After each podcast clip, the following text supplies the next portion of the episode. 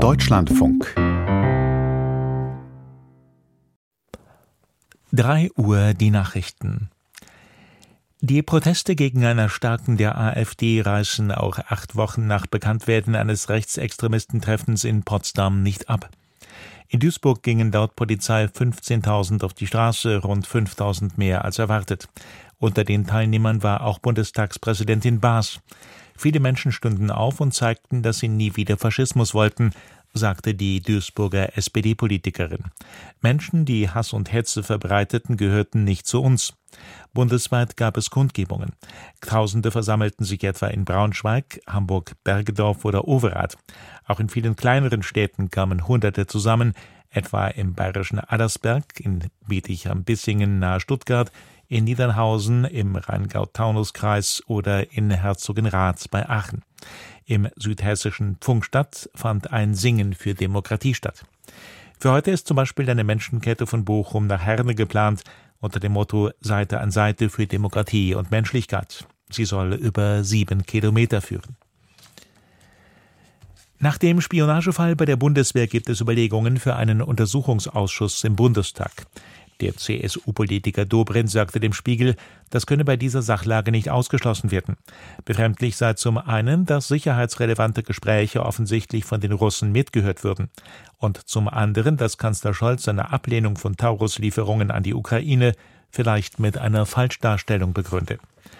Russland hatte ein Gespräch ranghoher Bundeswehroffiziere darunter Luftwaffeninspekteur Gerhards, abgehört. Darin widersprechen sie einer Darstellung des Kanzlers, wonach für einen Taurus-Einsatz deutsche Soldaten in der Ukraine vor Ort sein müssten. Thema des Gesprächs ist ferner ein Taurus-Beschuss der Kertschbrücke, die russisches Festland mit der annektierten Halbinsel Krim verbindet. Zudem sprechen die Offiziere über Einsätze des britischen und des US-Militärs.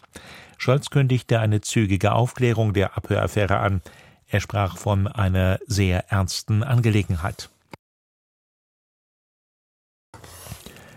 Bei russischen Angriffen auf die Ukraine sind nach jüngsten Angaben der Behörden mindestens acht Menschen getötet worden. Allein sieben starben demnach in Odessa, wo ein neunstöckiges Wohnhaus zerstört wurde. Russland meldete seinerseits einen ukrainischen Drohnenangriff.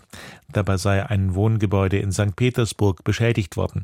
Verletzte soll es hier nicht gegeben haben. Der US-Präsidentschaftsbewerber Trump hat seine Siegesserie bei der Vorwahl der Republikanischen Partei wie erwartet fortgesetzt.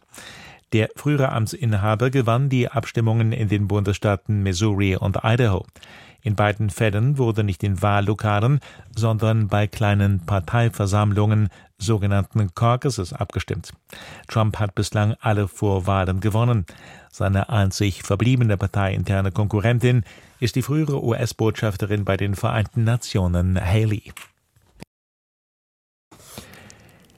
Die europäischen Sozialdemokraten haben EU-Arbeitskommissar Schmidt zum Spitzenkandidaten für die Europawahl bestimmt. Ein Parteikongress in Rom wählte den luxemburgischen Politiker mit großer Mehrheit. Schmidt bezeichnete es als eines seiner wichtigsten Ziele, die europäischen Werte zu verteidigen und gegen den Rechtsruck in Europa zu kämpfen. Er wolle Respekt und keinen Hass, betonte der 70-Jährige. Die Europawahlen finden Anfang Juni statt.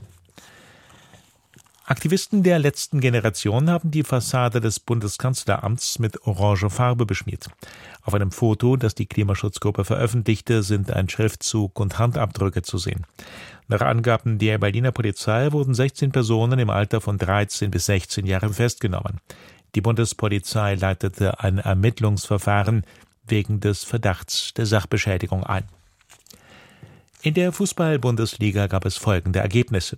Wolfsburg Stuttgart 2 zu 3, Union Berlin Dortmund 0 zu 2, Heidenheim Frankfurt 1 zu 2, Darmstadt Augsburg 0 zu 6, Mainz Mönchengladbach 1 zu 1 und Bochum Leipzig 1 zu 4.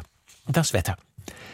Nachts vielfach bewölkt, im Westen etwas Regen, Tiefstwerte plus 8 bis minus 1 Grad. Am Tage oft länger sonnig im Westen und Nordosten stärker bewölkt, 12 bis 18 Grad. Morgen im Westen und Norden etwas Regen, sonst wechselnd bewölkt und sonnig, 10 bis 15 Grad. Die weiteren Aussichten. Am Dienstag dichte Wolken, etwas kühler bei 6 bis 13 Grad. Das waren die Nachrichten. Mehr Informationen in den Apps DLF Nachrichten und DLF Audiothek.